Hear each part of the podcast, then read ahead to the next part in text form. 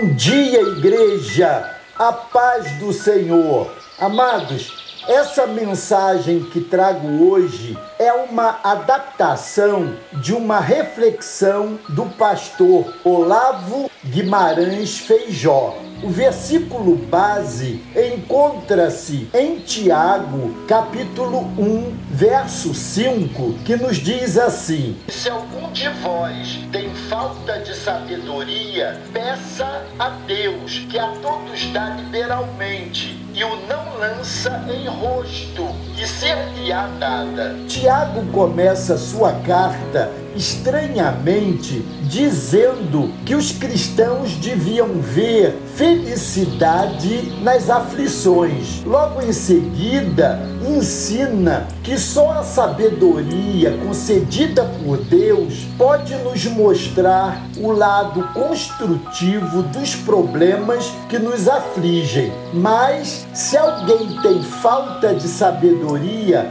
Peça a Deus e Ele a dará, porque é generoso e dá com bondade a todos. É o verso em uma outra versão.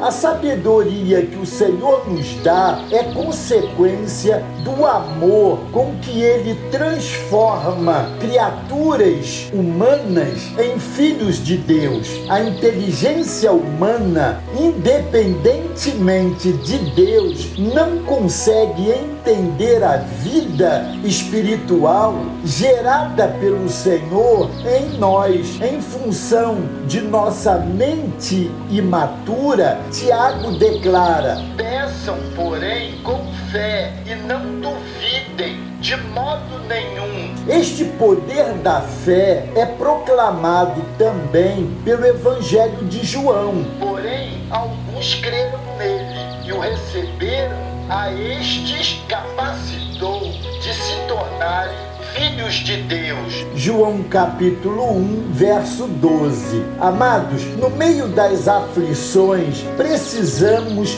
da sabedoria divina. A sabedoria que o Senhor nos dá não tem a intenção de nos tornar insensíveis ou masoquistas. Por isso, a fé é essencial. Quando oramos pedindo sabedoria, pedimos que a vontade de Deus nos dinamize. Isso se dá mesmo em face das aflições. Mais uma vez, é obrigatório dizer diante das provações, não adianta perguntar por quê. O que adianta é pedir com fé e amor a ação do Espírito do Senhor, que transforma nossas lágrimas em cânticos de vitória. Vitória que somente Ele sabiamente nos concede. Amados,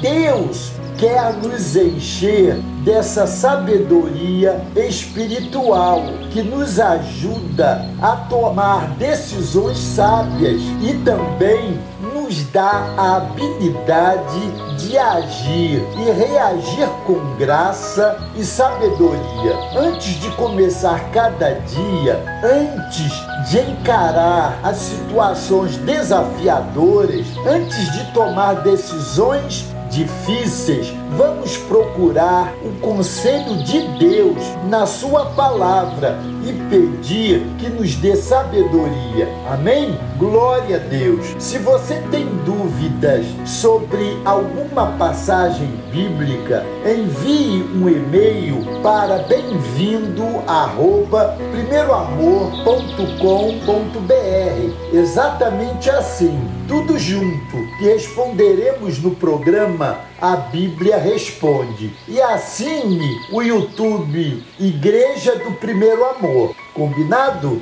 Deus os abençoe.